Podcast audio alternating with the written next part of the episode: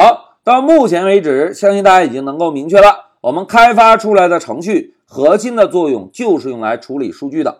那在这一小节中啊，我们仍然以互动的方式展开。老师呢找了一个大家都非常熟悉的 QQ 软件，我们啊来共同分析一下 QQ 软件的执行以及登录过程。通过思考呢，我们来确认一下程序处理的数据到底是保存在哪里的。好。目的明确之后，我们先来看一下 QQ 程序的启动过程。同学们，一个 QQ 软件安装之后，在运行之前，这个软件是保存在哪里的？哎，非常好，在运行之前，软件都是保存在硬盘中的，对吧？那当我们双击了 QQ 图标，运行了 QQ 这个软件之后，QQ 的程序又跑到哪里了？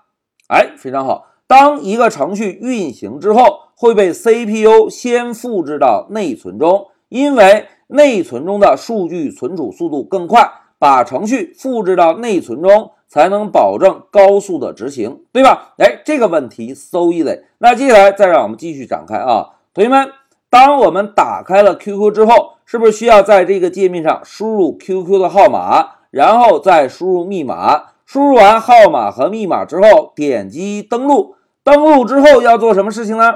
哎，大家看啊，当我们点击登录按钮之后啊，QQ 这个软件就会把我们输入的号码和密码呀发送给腾讯的服务器，由腾讯的服务器来确认我们输入的号码和密码是否正确。哎，这个是不是一个软件的登录过程，对吧？那现在问题来了，同学们看啊，当我们点击登录按钮。QQ 这个软件是不是要把我们输入的号码和密码发送给腾讯的服务器，对吧？那现在老师要提问一下，QQ 这个软件需不需要自己存储一下我们输入的号码和密码？哎，应该是需要的，对吧？哎，同学们试想一下，QQ 这个软件是不是要把我们输入的号码以及密码发送给腾讯的服务器？如果 QQ 这个软件自己都不记录住号码和密码，这个软件知道给服务器发送什么内容吗？应该不知道，对吧？所以啊，在 QQ 这个软件把号码和密码发送给服务器之前，QQ 这个软件应该是需要保存一下我们输入的号码以及密码的，对吧？否则啊，它就不知道把什么内容发送给服务器了。好，第一个问题搞定了。那接下来让我们看第二个问题。同学们，我们已经明确了，QQ 这个程序是需要保存 QQ 号码和密码的，对吧？那大家考虑一下，QQ 这个程序把号码和密码保存在哪里？哎，老师提示一下，CPU、内存和硬盘。同学们考虑一下，QQ 号码和密码保存在哪里？哎，非常好，应该是保存在内存中。因为我们当前执行的程序 QQ 这个程序本身就是在内存里的，而 QQ 要保存我们输入的号码和密码，是不是同样也应该保存在内存里，对吧？这一点大家能明确吗？哎，应该可以，对吧？那接下来再让我们看第三个问题，第三个问题就有难度喽。同学们看，QQ 这个程序啊是怎么样来保存用户号码和密码的？哎，这个问题貌似有难度了。那同学们，让我们继续看下方的笔记。在这里，老师啊给大家画了一张图，来，我们共同看一下这张图啊。同学们，当我们双击 QQ 图标之后，是不是会启动 QQ 的程序，对吧？启动之后，实际上 CPU 会把 QQ 的程序完整的复制到内存中，也就是 QQ 这个程序现在待在内存里了，对吧？那当 QQ 这个软件需要记录用户输入的号码以及密码的时候，QQ 这个软件怎么做呢？哎，关键点到了，同学们看啊，QQ 这个软件啊会在自己管理的这块内存中分配两个空间，一个空间用来保存 QQ 的号码，另外一个空间呢用来保存 QQ 的密码。哎，在这里老师要强调一条，同学们，现在老师画的大的红色的框框。这个框框呢，就表示 QQ 这个软件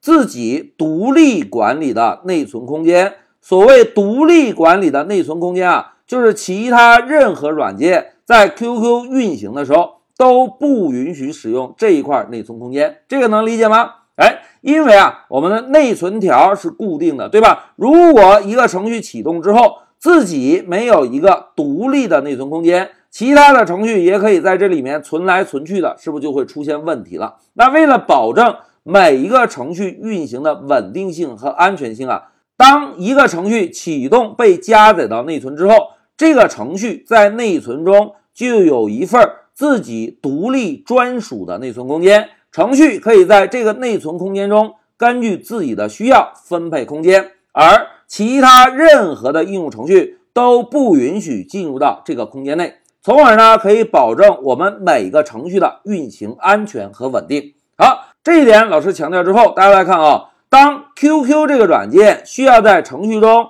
记录住 QQ 号码和 QQ 密码，就会首先在自己管理的内存空间中分配两小块空间。注意啊，是两小块空间。我们呢可以把它理解成挖了两个小坑，然后在这两个小坑内啊，一个坑里面来记录用户输入的号码，另外一个坑呢来记录输入的密码。哎，同时 QQ 这个软件啊还会给这两个小坑起一个别名。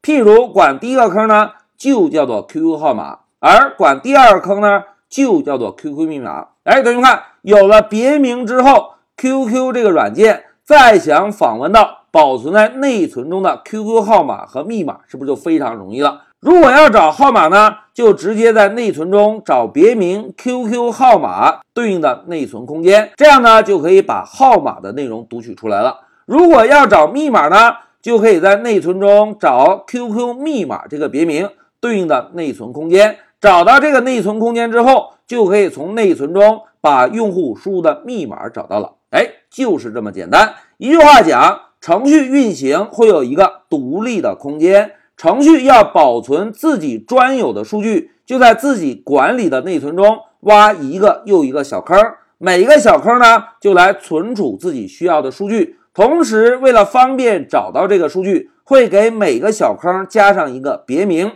通过别名呢，就可以非常方便的找到这个小坑中存储的数据了。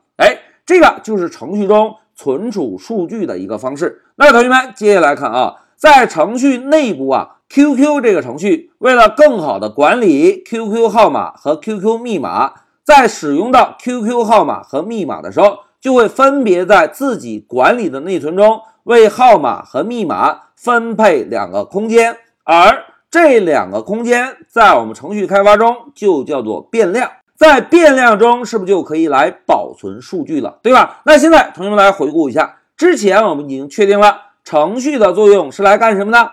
哎，程序的作用是来处理数据的，对吧？那程序要处理的数据是保存在哪里的？哎。程序要处理的数据就是保存在变量中的。一句话讲，变量就是程序内部为了保存数据而开辟的空间。